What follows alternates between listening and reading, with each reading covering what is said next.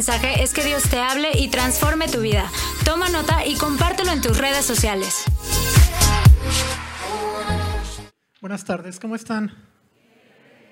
Queremos saludar a las personas que nos ven por YouTube también. Que el Señor los bendiga. Si tú nos estás viendo por YouTube, te mandamos un saludo y comunícate con nosotros. Danos like. Y todos ustedes sean muy, pero muy bienvenidos. Estoy emocionado con el inicio del año. Y eso que en estos días el Señor me cambió la jugada porque yo ya tenía preparado lo que iba a hacer el día de hoy y ah, íbamos a empezar hoy Santiago en el capítulo 1, pero en estos días estaba orando y sentí que como un mensaje un poquito diferente que va a servir como de introducción al libro de Santiago. No se sale enteramente del tema, pero como dijo Robbie, es como de esas veces que quiero como juntar a mi familia y abrirles mi corazón de lo que yo veo o cómo veo que estamos iniciando este año nuevo. ¿Ok? Entonces, en el nombre de Cristo, Espíritu Santo, ayúdame para que pueda comunicar lo que hay en mi corazón, que pueda ser recibido, que pueda haber una influencia en los corazones, en el nombre precioso de Cristo Jesús. Amén. Eh, cerramos el año pasado, en el último domingo del año, con dos predicaciones. Y fue algo increíble, fue maravilloso. Si estuviste aquí el día 29, estos chicos que compartieron la palabra, eh, Dani Aznar y David Campos, la verdad, digo, no sé si están de acuerdo conmigo, yo creo que sí, fue impactante. Y me encantó que se pusieron de acuerdo para tocar básicamente los mismos pasajes. Y esto es como un enorme discernimiento, eso requiere de una gran sabiduría porque ellos pensaron, en lugar de darles dos mensajes que los lleven uno por un lado y otro por el otro, vamos a trabajar sobre el mismo mensaje con dos perspectivas. Y eso me encantó porque fue una evidencia de muchísima sabiduría.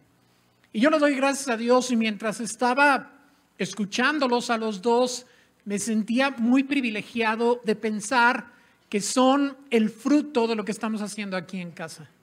Que estos chavos son el fruto y crecieron aquí y, fueron guiados por el Señor aquí, fueron pastoreados aquí. Y por cierto que quiero reconocer de una manera muy, muy especial la labor de Robbie y de Barbie. Robbie y Barbie han hecho un trabajo excelente con ellos en enfoque. Los fueron coachando y preparando y poniéndolos a predicar en, enfoque los sábados poco a poquito.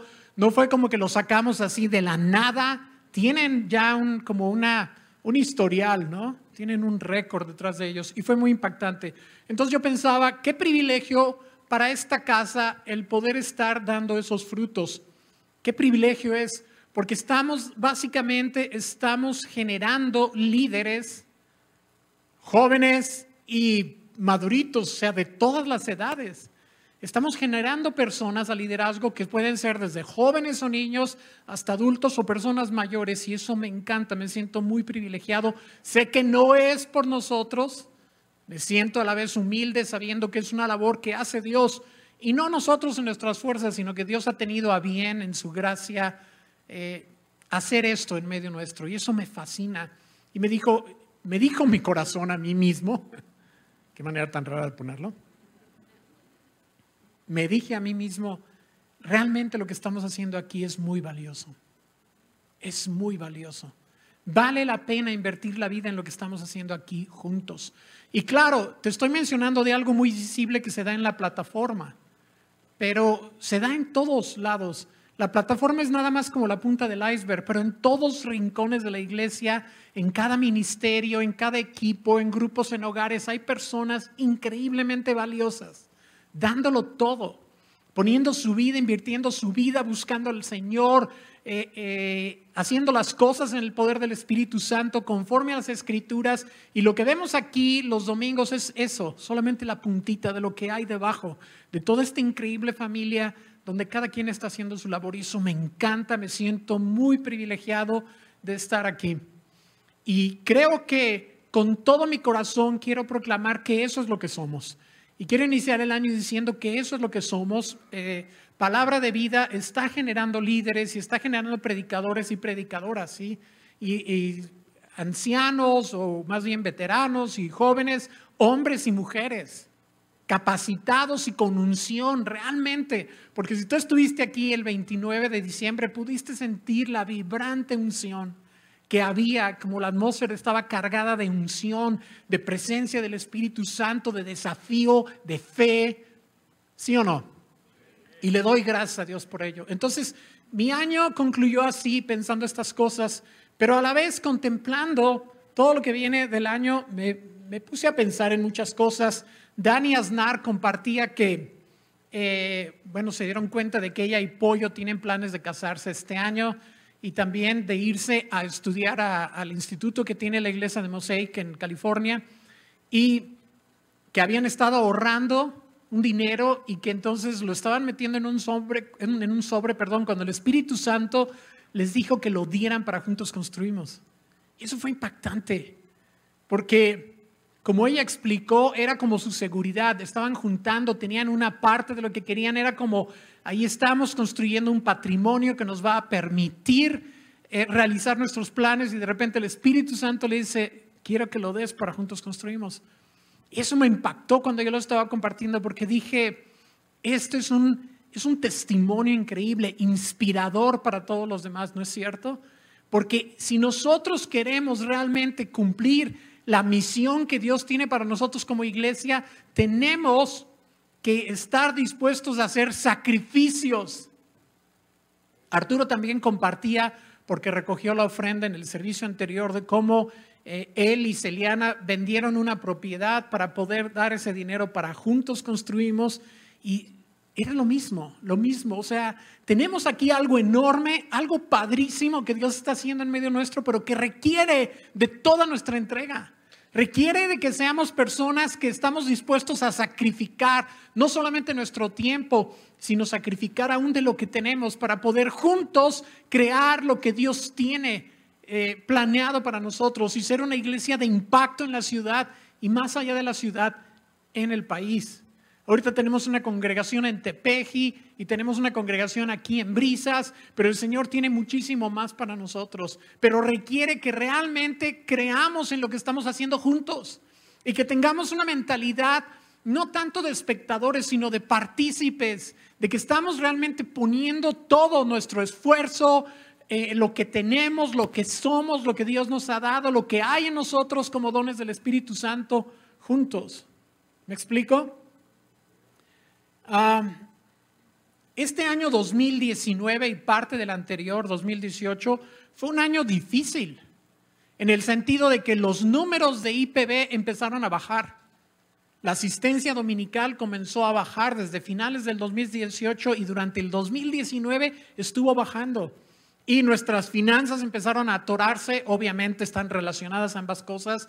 Y justo cuando nos echamos el compromiso de comprar el edificio. Entonces yo estaba pensando en, estas vacaciones, en todo esto, y yo decía, Señor, ¿cómo le vas a hacer?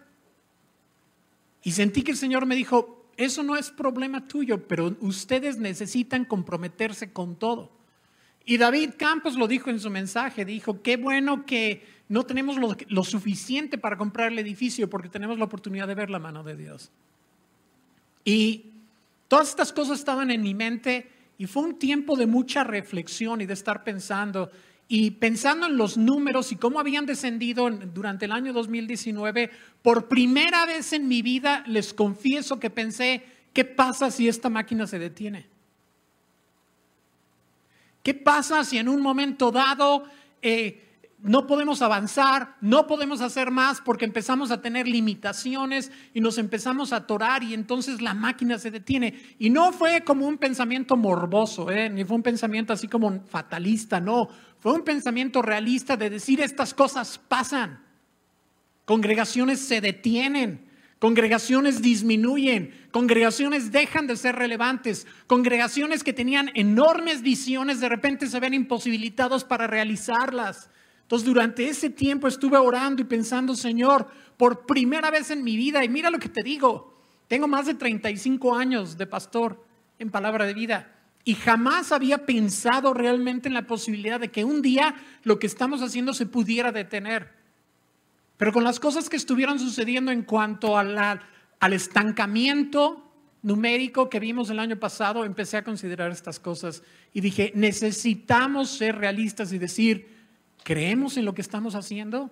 ¿Estamos dispuestos? ¿Estamos comprometidos con lo que está haciendo el Señor aquí en medio nuestro? ¿Nos sentimos parte de lo que está haciendo y no solamente espectadores o, consumidores de lo que Dios está haciendo, sino actores de lo que Dios está haciendo en medio nuestro? Y esa es como mi carga en mi corazón.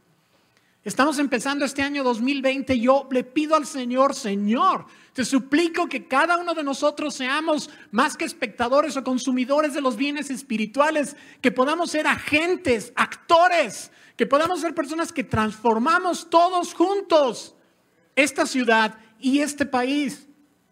Y no estoy hablando de sueños guajiros. Quiero ser muy realista y realmente en estos días fui muy realista. Y al principio del año yo quiero animarles a que sean muy fieles con el Señor. Quiero animarles a que sean muy fieles en todo lo que hacen, que entreguen todo, que se comprometan con el Señor en serio, que no hagan las cosas de una manera casual o más o menos ahí como un, como un consumidor de los bienes espirituales, sino que realmente, realmente puedan adueñarse y apropiarse de lo que estamos haciendo aquí y lo vean suyo. Quiero animarlos a que sean fieles con sus diezmos, con sus ofrendas, con sus contribuciones para juntos construimos. Realmente si vamos a comprar este edificio, lo vamos a comprar todos juntos. No vamos a poder hacerlo de otra manera, no podemos dejar la carga a unos cuantos. Tiene que ser algo que surja de todos nosotros. Pero al escuchar yo a Dani Aznar al final del año diciendo lo que, lo que hizo y cómo tomó todo lo que era como su seguridad, ustedes la vieron, fue súper honesta, fue súper sincera, ella nos confesó sus, sus dudas y sus temores. Y, claro, lo podemos entender. ¿Quién no se puede relacionar con eso cuando está emprendiendo algo tan nuevo en la vida y sabe que no tiene los recursos para hacerlo? Y en medio de eso todavía escuchar la voz de Dios y decir, ahí está, en lo que me estaba apoyando, dije, Señor, esta es la actitud que todos debemos tener si realmente vamos a lograr lo que tú quieres que logremos impactando a esta nación, empezando por esta ciudad y lo que estamos haciendo ahí en Tepeji y en Brisas. Así que quiero animarlos.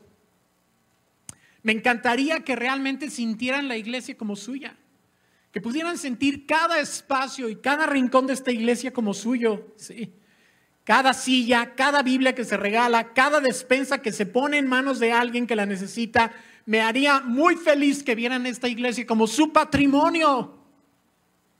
Y por lo tanto tomaran de veras la responsabilidad por la compra del edificio. Esto es lo que hay en mi corazón. Que realmente nos sintamos dueños de lo que estamos haciendo y digamos, es mío es mío, no es de los líderes, no es solamente de algunas personas, es mío, es mi patrimonio. ¿Sabes? Un patrimonio, un legado espiritual, algo que va a quedar para tus hijos y para tus nietos, algo en lo cual ellos van a participar, una base a partir de la cual Dios va a hacer cosas increíbles en esta ciudad y en esta nación. Esa es la visión. De hecho, este año y confieso que el año pasado se nos durmió el gallo cañón. Perdón por la expresión, pero es la verdad. Se nos durmió el gallo tremendamente porque dejamos lo de la colecta para el final del año. Y entiendo que es difícil sin que te den chance o, te, o se llame a una colecta así y que pues tú ya tienes otros planes, en fin, no sé. Se nos durmió el gallo. Pero este año lo vamos a hacer diferente. Cada trimestre vamos a recoger. Vamos a recoger la contribución de cada persona, de cada familia, cada trimestre. Y vamos a repartir unas alcancías, tenemos algunas ideas ahí, es increíble lo que se puede juntar poco a poquito. Y vamos a hacer cosas y, lo vamos a hacer con mucho mayor sabiduría. Y yo sé que con esto, más el favor del Señor, vamos a poder hacer de esta casa un edificio nuestro. Amén. Gloria a Dios.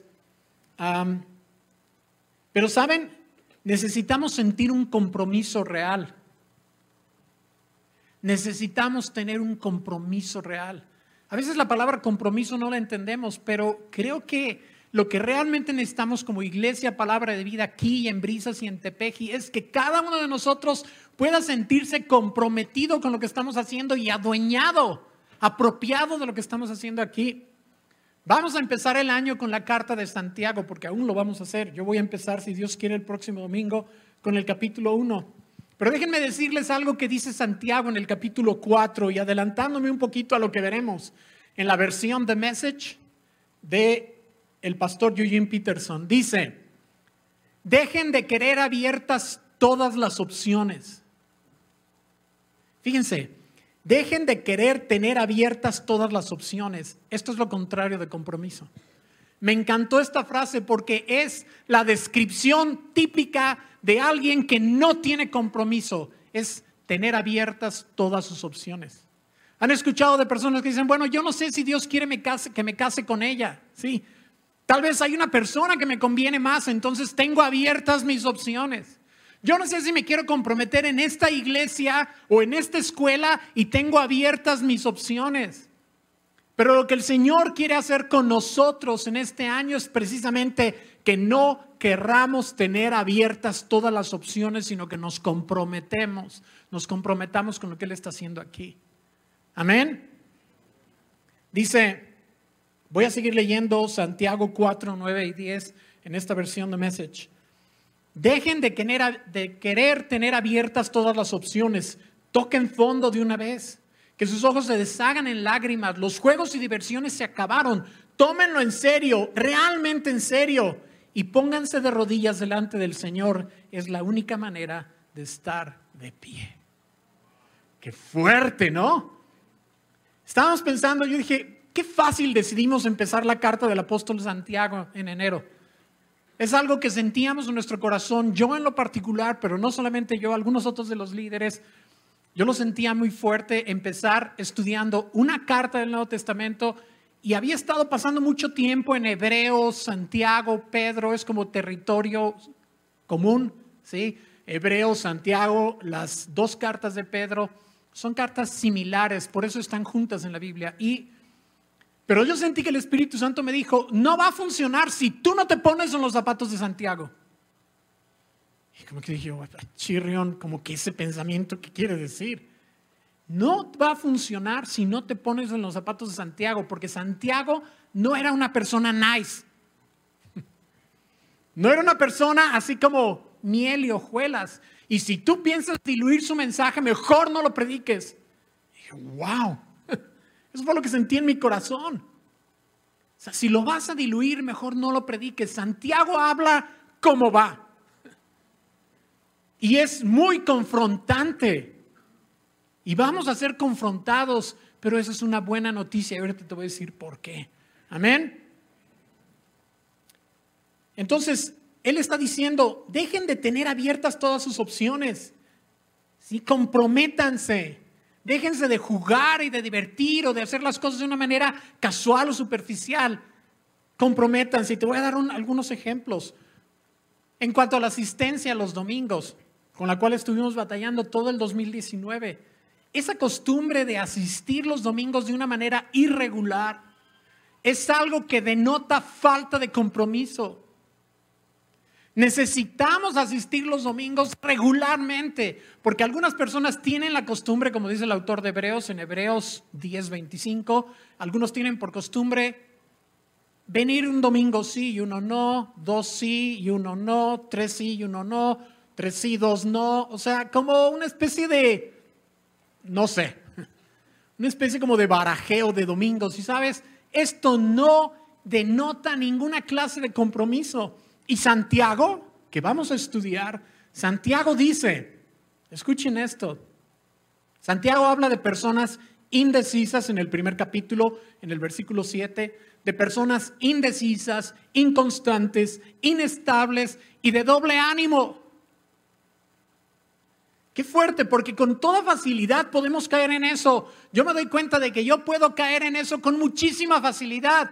Puedo caer en la indecisión, en la inconstancia, en la inestabilidad y en el doble ánimo. Pero Santiago dice, si tú eres de una de esas personas, dice, quien así es, dice Santiago, no piense que va a recibir cosa alguna del Señor. Qué fuerte. El Señor está diciendo, si tú quieres disfrutar de todo lo que yo tengo para ti, tú necesitas comprometerte conmigo.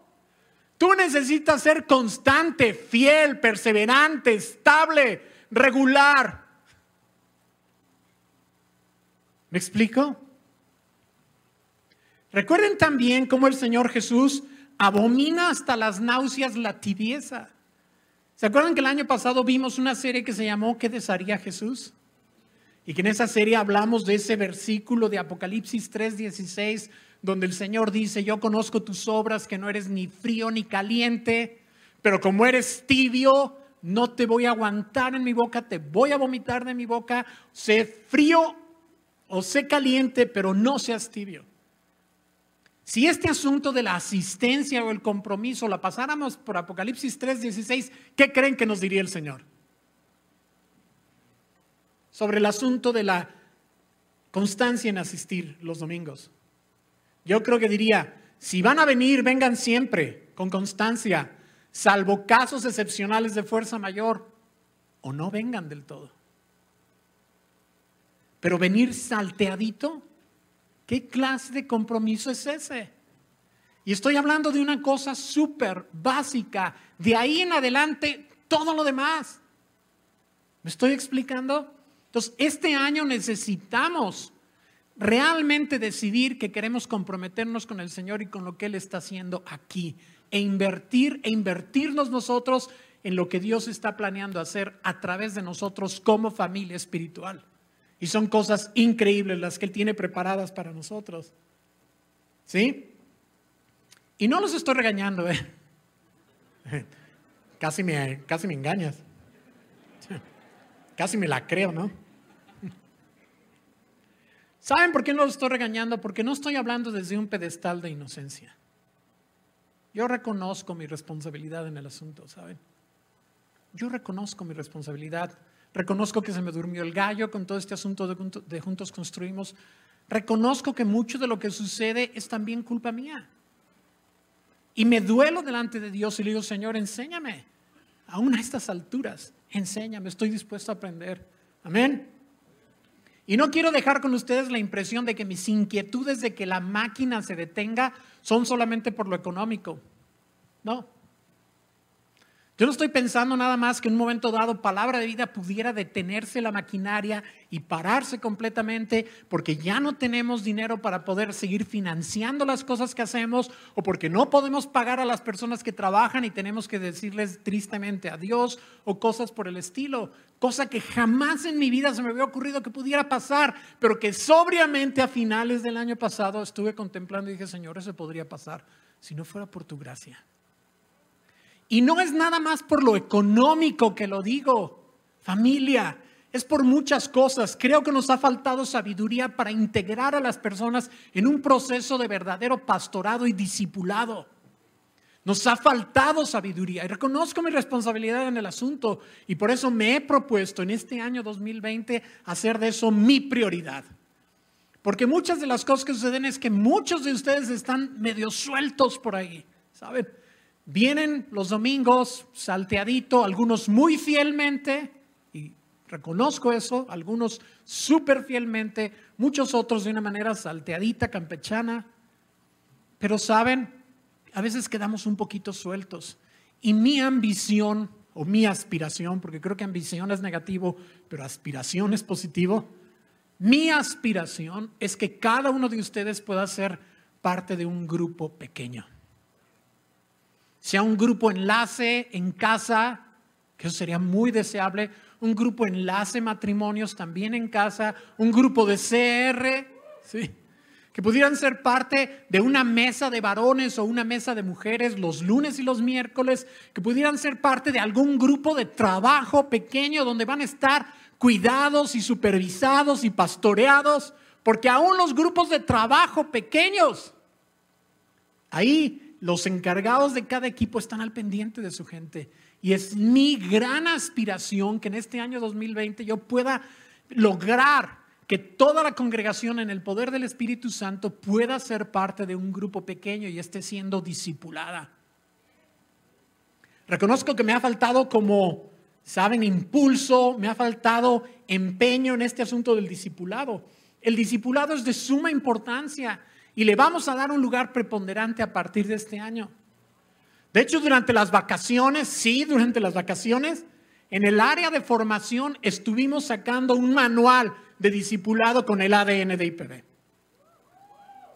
Y es un logro. Es un logro.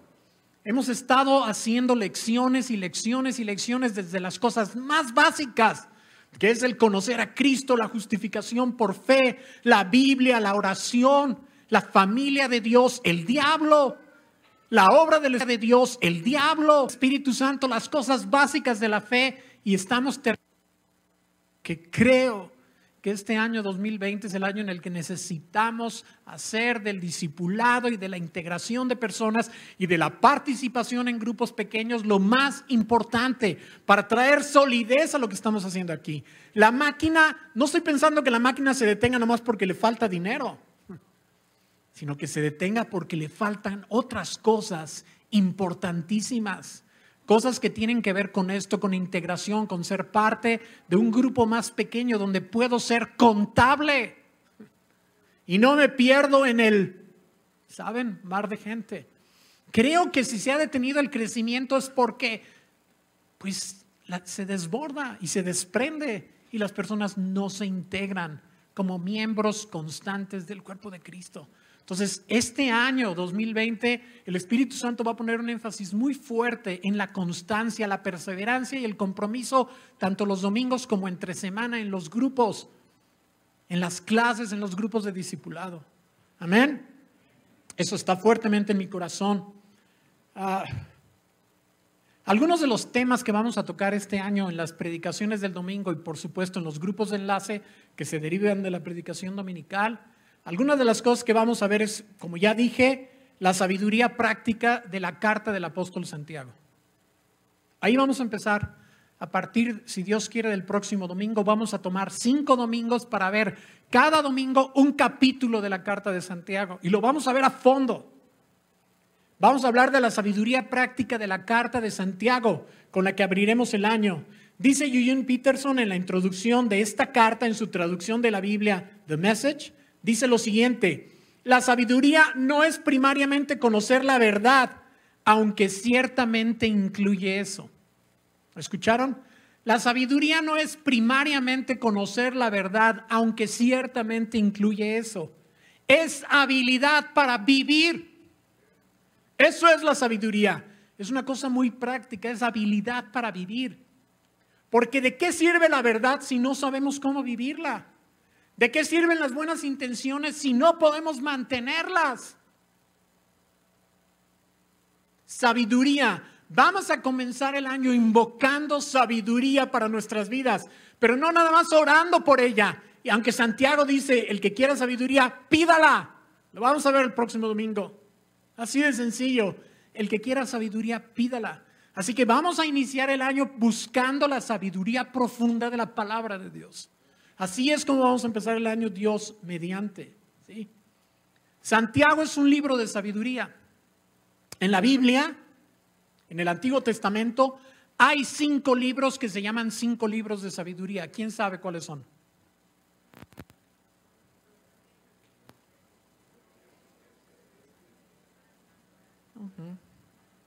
¿Alguien nos puede decir en orden? Job, Salmos, Proverbios, Eclesiastés y Cantares.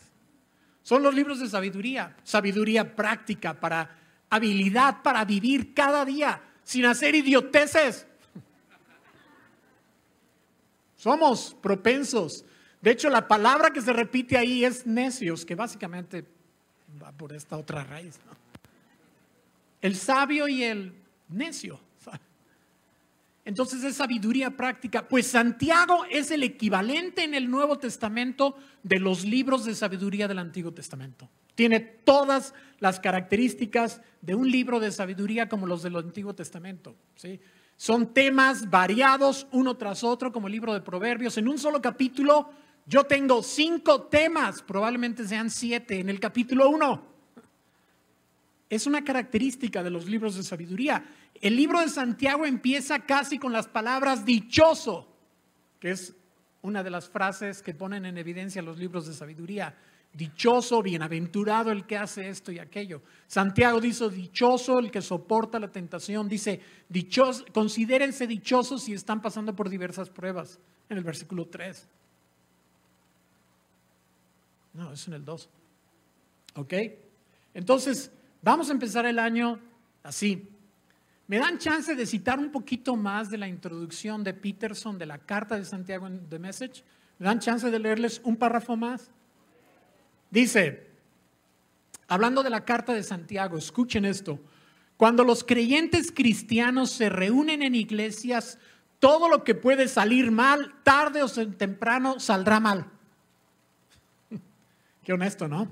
Como Santiago. Los de afuera, al observar esto, concluyen que no hay nada en este negocio de la religión excepto tal vez negocio. Y negocio sucio, además. Los de adentro lo ven diferente. Tal como un hospital reúne a los enfermos bajo un mismo techo y los etiqueta como tales, la iglesia reúne a pecadores. Muchos de los que están afuera del hospital están tan enfermos como los que están adentro, pero sus enfermedades no son diagnosticadas o están disfrazadas. Lo mismo sucede con los pecadores afuera de la iglesia. Así que las iglesias cristianas no son como regla comunidades modelo de la buena conducta, más bien son lugares donde la mala conducta es expuesta a la luz, enfrentada y tratada. Qué claro, ¿no? Qué agudo, qué penetrante, qué sabio. Dice, y voy a leer un último parrafito de la introducción de, Peterson a la, a la carta de Santiago. Dice, la carta de Santiago nos muestra a uno de los primeros pastores de la iglesia hábilmente ocupado en la chamba de confrontar, diagnosticar y tratar con áreas de falsa creencia y de mal comportamiento que habían surgido en las iglesias bajo su cuidado. Esto es la carta de Santiago. Y la semana pasada, perdón, les di una guía, apareció una guía en Facebook, tenía algunos errores y seguí trabajando sobre ella y vamos de nuevo, ¿ok? Vamos a volver a hacerlo esta semana. Si lo hiciste la semana pasada está perfecto, pero te voy a animar a que lo hagas también esta semana porque mejoré los títulos. Me metí realmente en el tema. Los títulos es como un resumen de lo que trata la porción. Entonces, si me hacen favor de ponerlo aquí, y dejarlo puesto. Ahí está. La idea es que de aquí al domingo, los cinco días entre semana, puedan leer una porción del capítulo 1. El lunes leerían los versículos del 1 al 4 y del 5 al 8. ¿Por qué los separé y no dije nomás del 1 al 8? Porque ahí hay dos temas relacionados. La alegría ante las pruebas y pidan sabiduría. Separado por la diagonal. Y le pueden tomar fotos si quieren aunque va, ya está en, Facebook, si no me equivoco. ¿Ya está en Facebook? Genial, gracias. El martes van a leer los versículos 9 al 11, que su tema es ricos y pobres, que deben recordar unos y que deben recordar los otros. ¿Lo están viendo? El miércoles leeríamos los versículos del 12 al 15 y del 16 al 18, que son Dos temas que dicen, resistan la tentación, no digan que Dios les manda tentaciones y Dios solo da cosas buenas. Entonces, leyendo los títulos, ustedes pueden tener una idea de qué tratan los versículos y sacar su propia enseñanza ahí. El jueves veríamos los versículos del 19 al 20, ¿qué? Al 20, 21 al 22 y 23 al 25. El tema es Cuidado con el habla impulsiva. Escuchen bien, apliquen lo escuchado. Entonces, al leer tú el subtítulo, ya sabes de qué va a tratar y te va a dar una idea de cómo interpretar esos versículos. Y finalmente, el viernes serían solamente dos versículos, 26 y 27. La gente verdaderamente espiritual no es la que solo habla, sino la que actúa. Entonces, al tener tú los títulos, sabes de qué está hablando. Y entonces tú puedes en tu estudio bíblico, que solamente te va a llevar unos cuantos versículos, en un cuaderno anotar lo que recibas para tu propia vida. Y no te esperes al domingo. No te esperes al domingo que venga el mensaje. Empieza tú a tratar estos temas y vas a ver que cuando llegue el domingo vas a tener doble porción. Amén. Entonces vamos a, a empezar el año estos cinco domingos que vienen en la carta de Santiago va a ser confrontador, definitivamente, pero va a ser una gran bendición. Este año también vamos a tocar el tema de alcanzar a las personas para Cristo. Vamos a hablar de cómo podemos compartir nuestra fe y nuestro testimonio con las personas, cómo podemos hacerle de una manera más efectiva y yo anhelo con todo mi corazón y sé que haría al Señor muy feliz que todos nosotros pudiéramos compartir la buena noticia con otras personas. Como cada quien pueda hacerlo en el nivel en que lo pueda hacer. No tiene todo el mundo que ser un super evangelista, pero vamos a hablar de cómo compartir nuestra fe y nuestro testimonio de una manera que las personas puedan escuchar la voz de Dios.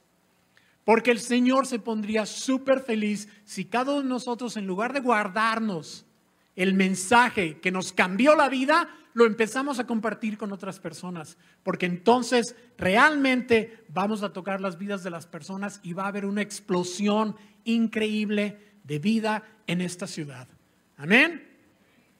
Entonces vamos a hablar de eso también. También vamos a tocar el tema del Espíritu Santo. Desafortunadamente el Espíritu Santo es una persona a la que muchas veces relegamos a un lado. A veces en nuestro afán de hacer las cosas por nosotros mismos o con los recursos que aprendimos o con lo que sabemos, hacemos a un lado el Espíritu Santo y este año vamos a tomar un buen tiempo para hablar del Espíritu Santo y lo que Él quiere hacer en nuestras vidas. Vamos a volver a esta unción sobrenatural que a veces se nos olvida que hay en el Espíritu Santo y que nos puede dar poder en nuestras vidas y transformarlas de una manera que ninguna otra cosa lo puede hacer. Entonces, uno de los temas, el tercer tema que vamos a ver este año va a ser acerca del Espíritu Santo y el poder que hay en nuestras vidas disponible a través de honrar y darle espacio a esta sagrada persona. Amén. Otro tema que vamos a tocar súper importante es el tema de la familia. Creo que lo hemos dejado también un poquito de lado. Vamos a hablar acerca de la familia. Vamos a hablar acerca de cómo debemos de luchar por mantener la unidad de nuestras familias. Ustedes saben cómo es la cosa en la familia, ¿no es cierto? En un hogar normal, uno siempre está restaurando malentendidos. Siempre está sanando conflictos. Siempre está limando asperezas. ¿O no? Está hablando de una familia promedio, ¿no es cierto? En una familia normal, no de una familia deteriorada o disfuncional. En una familia normal pasamos una enorme cantidad de tiempo restaurando relaciones, sanando malentendidos, limando asperezas y está bien. Así es. La familia es algo maravilloso, pero que requiere de un alto mantenimiento. No podemos ser descuidados en cuanto a la familia. Es demasiado central, demasiado valiosa como para que la dejemos que se cuide sola. Entonces este año vamos a tomar un buen tiempo para hablar acerca de la familia como familia, cómo salvaguardar esa unidad, cómo luchar por nuestras familias, cómo mantenerlas unidas, cómo mantenerlas delante del Señor, guardadas, protegidas. Eso va a ser un tema muy importante. ¿Están de acuerdo conmigo? Vamos a hablar también de los roles diferentes que ustedes dicen, bueno, ya sé, Efesios 5, 21. Vamos, como todo lo que hacemos, a buscar verlo bajo una luz diferente. Vamos a hablar acerca de los maridos como personas responsables por la dirección espiritual de sus hogares y por la provisión material con o sin la ayuda de sus esposas. Ambas son posibilidades. Vamos a hablar de las esposas esforzándose por seguir la dirección, poca o mucha, de sus maridos, sin arrebatarles las responsabilidades porque se desesperan. Vamos a hablar de las parejas de aprender a honrarnos mutuamente y hacer de nuestro matrimonio una experiencia plena y fructífera. Vamos a hablar de cómo educar a los hijos en las verdades de la escritura desde, desde muy pequeños, especialmente en estos tiempos de espantosa reversa moral. Me encantó mi frase. ¿eh? Estoy feliz con mi frase. ¿No es cierto? Vivimos en tiempos de reversa moral, o sea, los vehículos morales ahora caminan para atrás y atropellan personas a nuestros hijos. Y nosotros necesitamos ser sabios con esa sabiduría práctica para poder enfrentar los tiempos deteriorados que estamos enfrentando. Porque literalmente las bases morales de nuestra sociedad se están desmoronando. ¿Saben? Y nosotros tenemos que ser las personas más sabias. Si no estoy hablando de legalismo, ya saben que somos alérgicos a eso. Vamos a encontrar la manera llena de gracia de poder tratar todas estas cosas. Amén. Y bueno, empezar el año con la carta de Santiago como que comunica un mensaje, ¿no? Como que quiere decir algo. Oye, si los pastores están empezando el año con la carta de Santiago, quiere decir que vamos a ser confrontados. ¿No es cierto? Pero no debemos tener temor. Al contrario, debemos alegrarnos. ¿Qué dice el primer punto? Debemos alegrarnos de que áreas importantes de nuestras vidas serán tratadas y sanadas por Dios. Porque ese es el propósito. Áreas de nuestras vidas van a ser tocadas y sanadas por Dios. Áreas de enfermedad van a ser tocadas por Dios y sanadas por Dios. No estamos viendo Santiago para regañar personas, estamos viendo Santiago para curar personas. Amén. Familia querida, el año 2020 tiene que ser un año, sufrí para encontrar la palabra. tiene que ser un año eje. Ejemplar, no. Eje. Porque tiene que ser un año en el que le demos la vuelta a muchas cosas. Tenemos que entrar en Santiago y que tenemos que encontrar el eje que lo haga girar. Perdón, el año. Tenemos que entrar en el 2020 y ya si no nos cae el 20 en el 2020 es porque... Sí, por eso se llama 2020, a ver si de... Qué simplón. Bueno. Digo que el año 2020 tenemos que encontrar, y yo creo con todo mi corazón, es lo que siento en mi espíritu, después de pasar tiempo en oración, algunas tiempo también en agonía en oración y buscando y diciendo, en el 2020 tenemos que hallar ese eje, tal vez a la mitad del año, en el que podamos darle la vuelta a muchas cosas, a muchas tendencias que no son sabias y que no son saludables.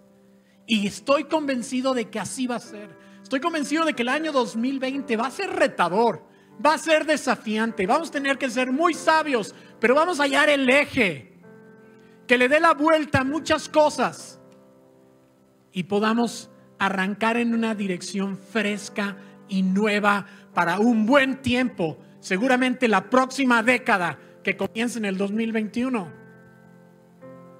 ¿Me explico? Pero el 2020 va a ser ese eje. Pero entonces necesitamos tener las pilas bien puestas, estar bien comprometidos y adueñarnos de lo que estamos haciendo juntos aquí. Amén. Y quiero concluir con una oración que saqué de Colosenses 1.9 al 12 y de Hebreos 13, versículo 21. Si se quieren poner de pie, por favor. Escuchen las palabras en esta versión. De Colosenses 1.9 al 12 y Hebreos 13 al 20, 13, perdón, versículo 21. Esta oración sale de mi corazón, está en la Biblia.